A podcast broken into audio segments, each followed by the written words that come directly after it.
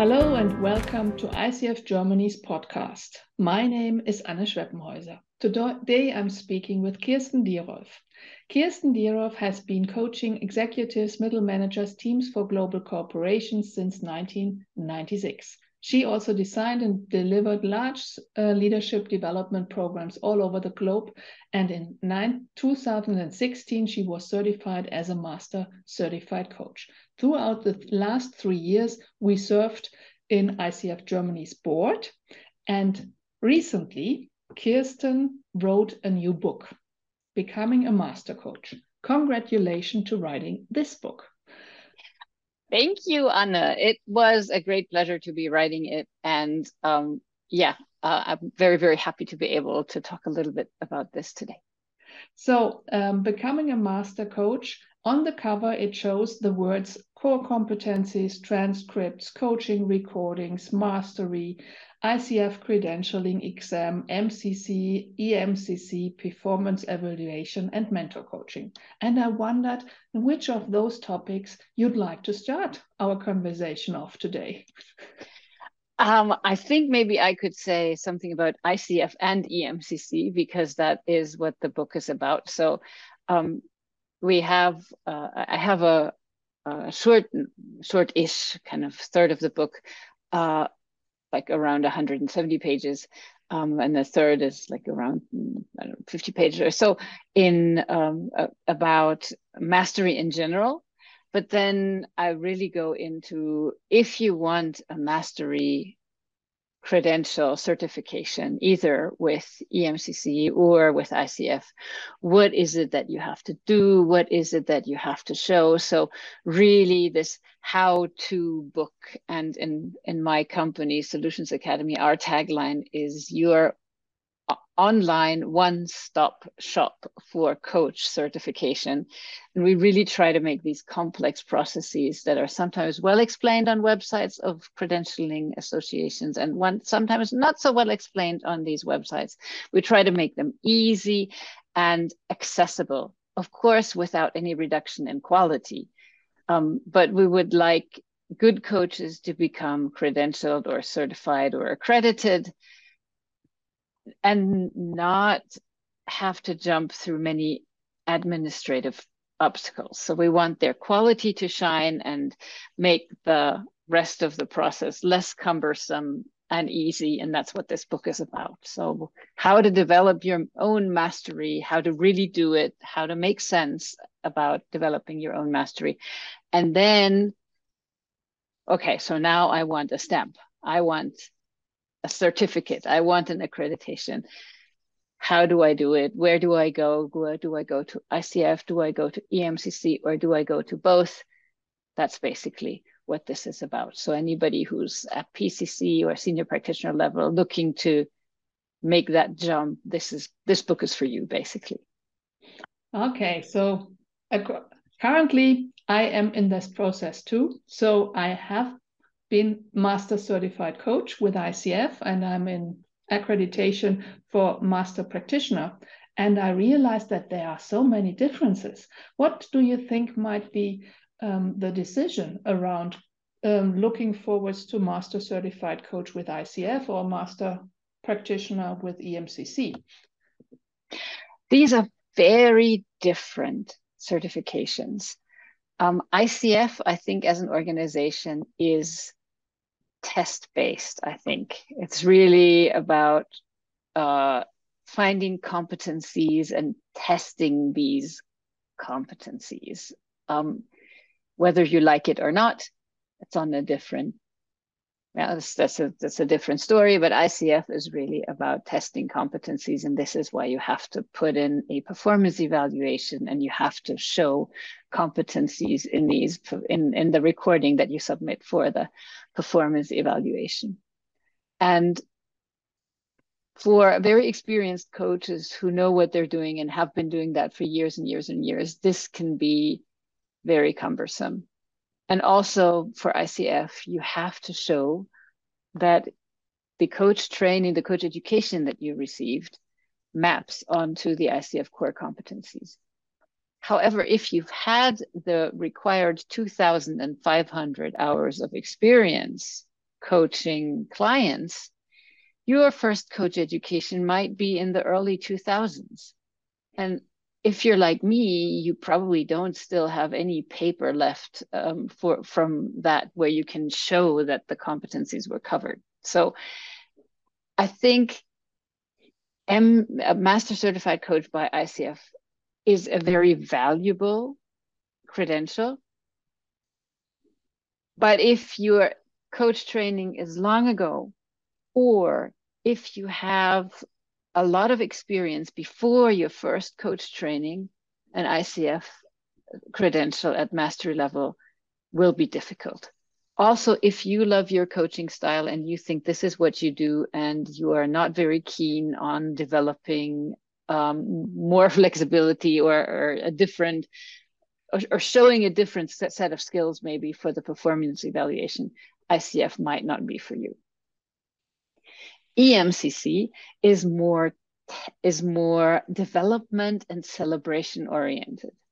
So the EMCC accreditation process really is about you reflecting on your journey as a coach.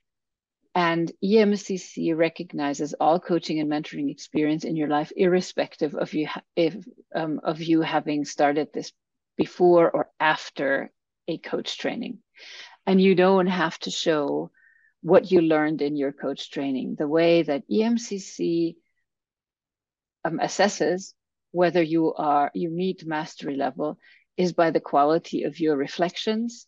So you're asked to write reflections about coaching processes, about supervision, about um, continuous professional development, and it is very uh, much more qualitative than quantitative. So ICF, you take the competencies in the in the performance evaluation if you want to be a little bit facetious, but but really you have to show these and not other competencies.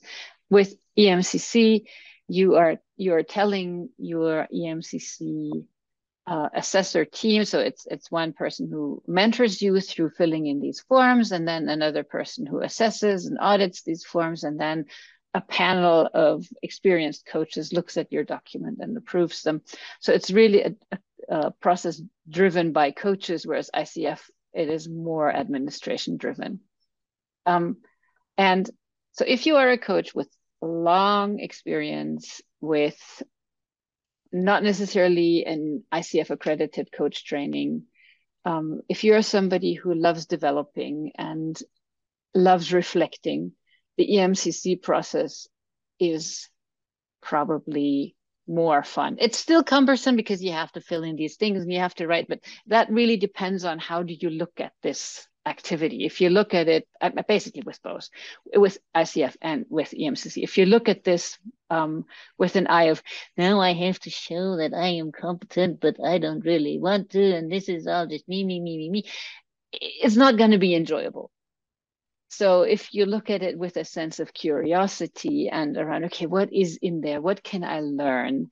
Um, then the inevitable frustrations of this process will be much, much, much easier to bear. So becoming master coaches or supporting master coaches seems to be a kind of a passion for you. And that probably motivated you writing this book. Are there other motivations for you to write this book?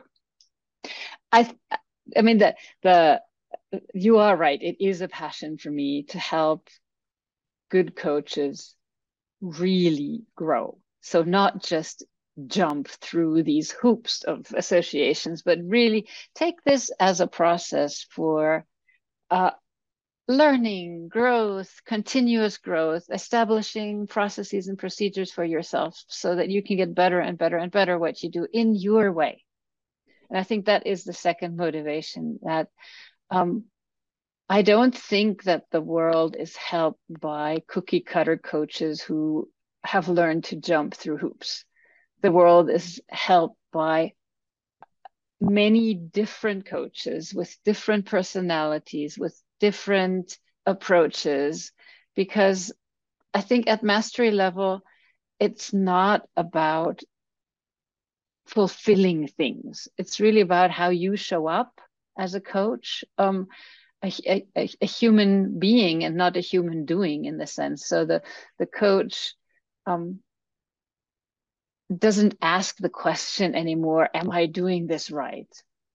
But the coach shows up in the coaching relationship and by showing up with his or her own curiosity, uh, the coach helps the client and focuses totally on the client and not on and am I doing this correctly?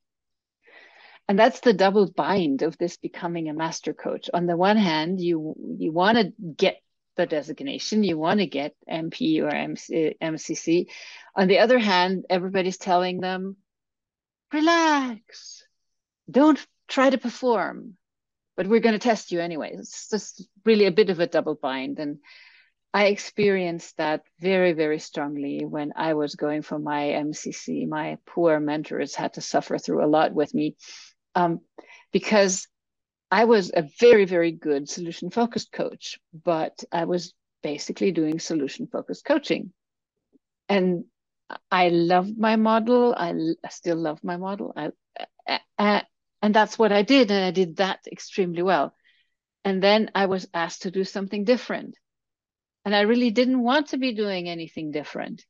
So navigating my way through how can I show up as a coach in ways that is recognizable to the powers that be, so to ICF mainly, um, was very tough, was hard for me. So, kind of keeping other people from having to go through that horrible journey and making it um, fun, as fun as possible, developmental, um, inspirational. That's really what we're trying to do also with our master classes and with with everything we do is, is just support people to be themselves as coaches and continue to grow and um, once if somebody gained this title of master coach is the development come or has the development come to an end or how does um, the continuous development of master coaches show up? I think that is one of my criticisms with these with this stage model. Yeah, you have stage one, stage two, stage three, and then you arrived. Obviously, if you're a master certified coach or a master practitioner EMCC, you are God. You cannot make any more mistakes, Anna. I mean, yeah, we never make any mistakes. Obviously, that's uh, that's not the case. The the best coaches continue to develop, and I think the way that we grow as coaches is through interaction with other coaches and reflection. So we have experiences and we we think about, oh boy, this session could have gone better. And then we talk to a supervisor, for example. And EMCC asks all EMCC accredited members to take one supervision every quarter or every 35 hours of coaching or team coaching. And I think that makes so much sense just to have someone that you can um, talk to an, a, a, senior practitioner, a senior a person who who can help you reflect on what you're doing and how you want to show up as a coach. So I think that's something that's really good. And maybe if your heart is in supporting other coaches, becoming a EMCC accredited supervisor might also be a next step for uh, at, for a master coach. But I think the, the most important thing is to continue to be curious, to continue to learn and read. And um, that's what I love about the EMCC way of doing things is that continuous professional development can be anything. So basically you can write down my focus this year was on developing uh, listening. And then you can write, I read Time to Think, and this is what I learned from it. And that will count as continuous professional development. It will also count for the renewal with ICF if you document it in resource development, but it won't count for the core competencies. So, yeah, obviously, after your MCC, um, you are perfect, miraculous coach. No, you continue to you continue to develop and you continue to make mistakes hopefully so that you can yeah, i believe in excellence and not perfection so excellence definition is getting better every day so there is the ambition to be excellent and as, as supposed to be present as well in coaching sessions.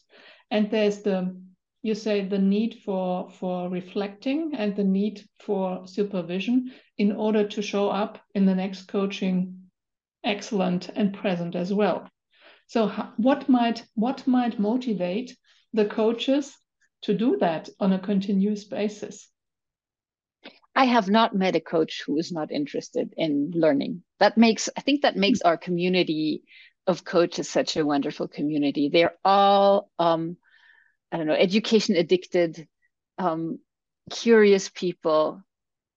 At least the ones that I've met at EMCC and, and ICF. I don't know a lot of people from uh, the Association of Coaches, but I think for them it's the same. So any any kind of serious serious coaches. I'm not talking Instagram.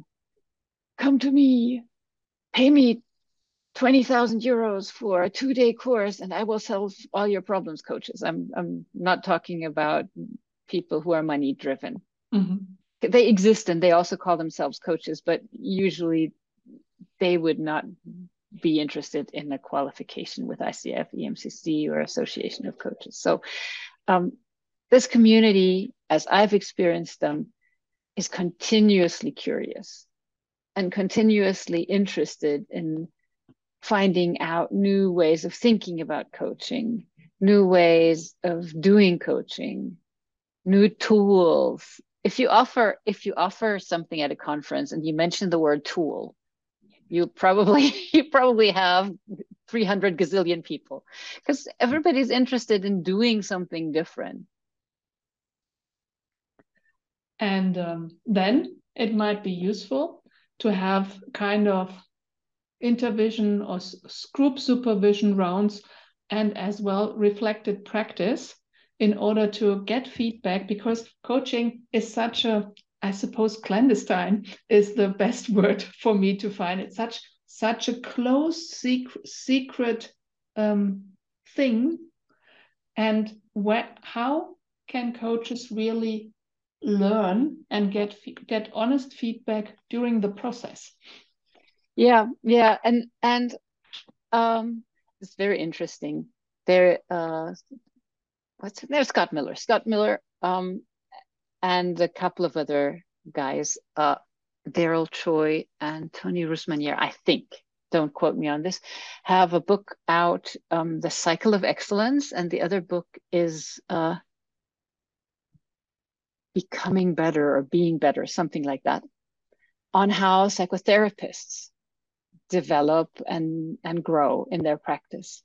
And one of the statistics they quote is from a very, very long, long, long longitudinal study on psychotherapists and their outcome. And basically, what they're saying, what this study is is saying, is that therapists kind of get better in the beginning a little bit maybe, but over time they become slightly worse. So experience makes the therapist worse. What? Exactly. so um, one of my favorite quotes is there's 20 years of experience doing something wrong. Mm-hmm.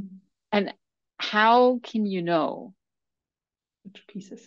Yeah, which pieces you need to yeah. look at and and where you might be doing things wrong and um as as much as i would love telling everybody hey look at your strengths play to your strengths and that's sadly not it so looking at the places where you don't feel comfortable having a recording of a coaching session, I think is, is still the best way to have a recording of a coaching session, have an experienced person listen to it with you, and then look at what are your goals as a coach?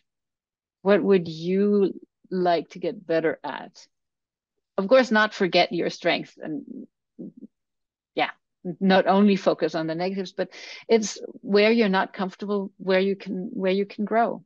Mm-hmm. And the the second thing that uh, Scott Miller advocates, which I find absolutely crucial, is get client feedback. Mm-hmm. Just really regularly, maybe the last five minutes of the session, ask people, how are we doing? Ask your clients how are we doing? Is is there something i need to get better at or that we need to do differently next time so that this can be even more successful? Or ask the client um, did we talk about the right thing today? Such a crucial question. Did we talk about what you wanted to talk about today? And if you get a no more than once in i don't know every 20 sessions or whatever. I don't have data on this but if you get a no that should be a red flag.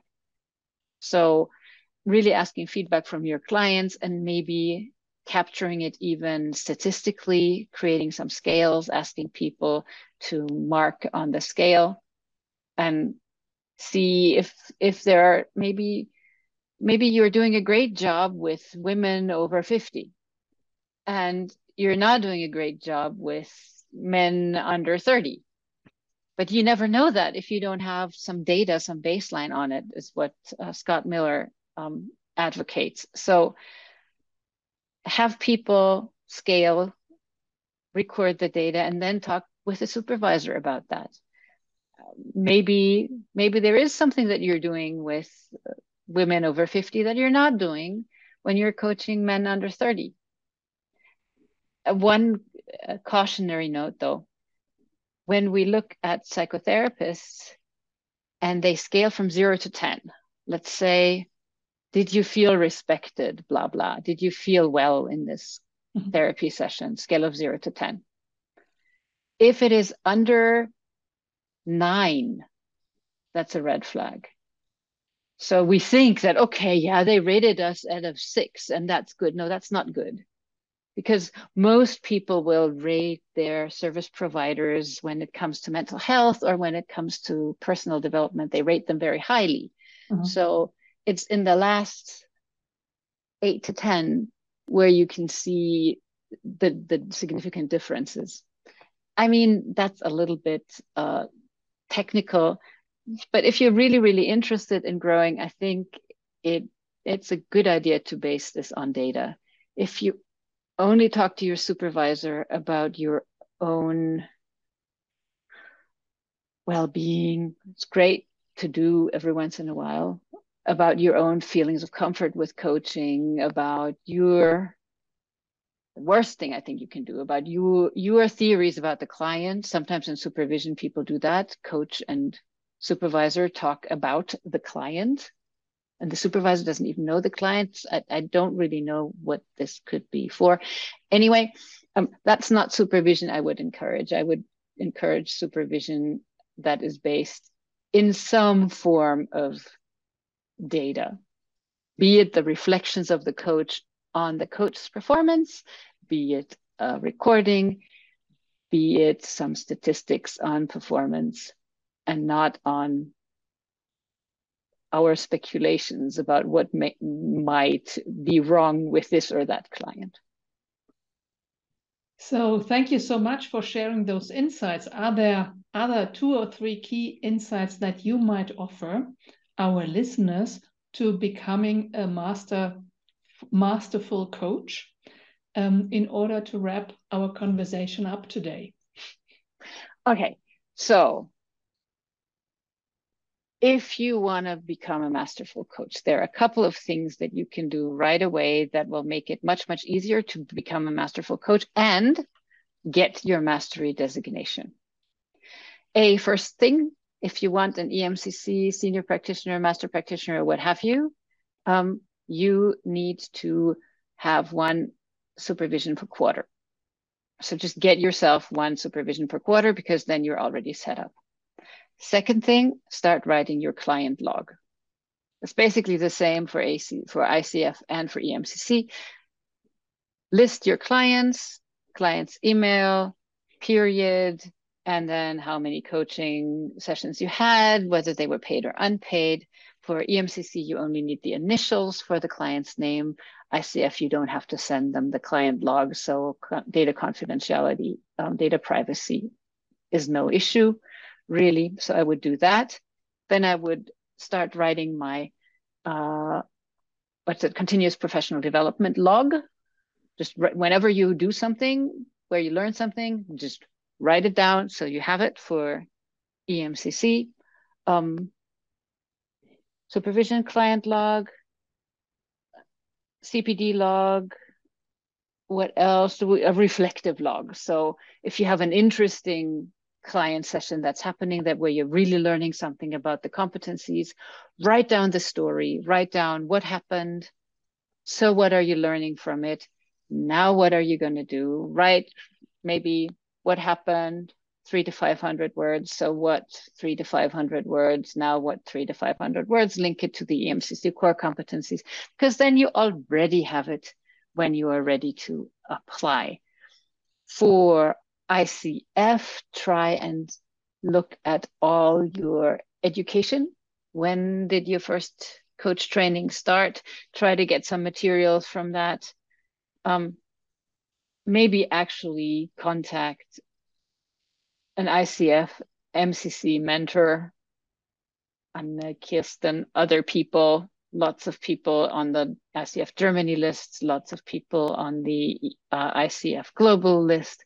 Contact them and in, get informed on what it takes for to become ICF uh, MCC. So there are a lot of structural things that you can do and integrate in your practice that will make it so much easier to be prepared for achieving the designations EMCC Master Practitioner and ICF. For the Master Practitioner, also, I forgot to mention, list all your contributions to the profession. So, did you write a book? Did you write an article? Did you speak at conferences? Did you volunteer for an organization, um, EMCC, ICF, or whatever you did? Did you maybe talk about coaching in the media somewhere? So any contribution to the uh, uh, to the profession, just note it down, and you will need three years minimum five years minimum three to five years i think it says in the documentation in two or three different fields so get engaged in order to be able to get emcc master practitioner actually EMCC says that senior practitioner and MCC at the same are at the same level and master practitioner is something different because we also want this contribution to the uh, to the profession. I think it's very it's not very comparable. So uh, MC, MCC and, and master practitioner are, are a bit different beasts. So th that's maybe a summary of all the things that you can do to become a master coach and show it to the world by and as easy as possible uh, process.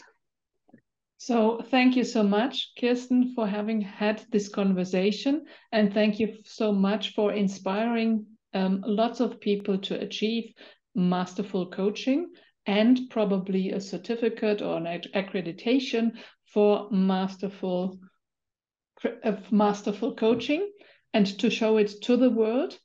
And um, Thank you for being having been part of my professional journey so far, and I suppose as well continuously, and uh, for the inspiration you brought into my as well master master uh, certified life and master practitioner life, if if probable. We don't know it. We are fingers crossed. You would deserve it. I am one hundred percent sure. no worries, no worries. Um, and who likes to know more about Kirsten, will you will find it uh, in LinkedIn and on her webpage. And these data are provided on um, all social media channels. So thank you so much, Kirsten, for the contribution contribution to the profession and for sharing your insights so lightly. Thank you, thank you. And um, of course, the book is called Becoming a Master Coach, and it's available on Kindle and on any other ebook format. Thank you so much. Thank you. Bye bye. Bye bye.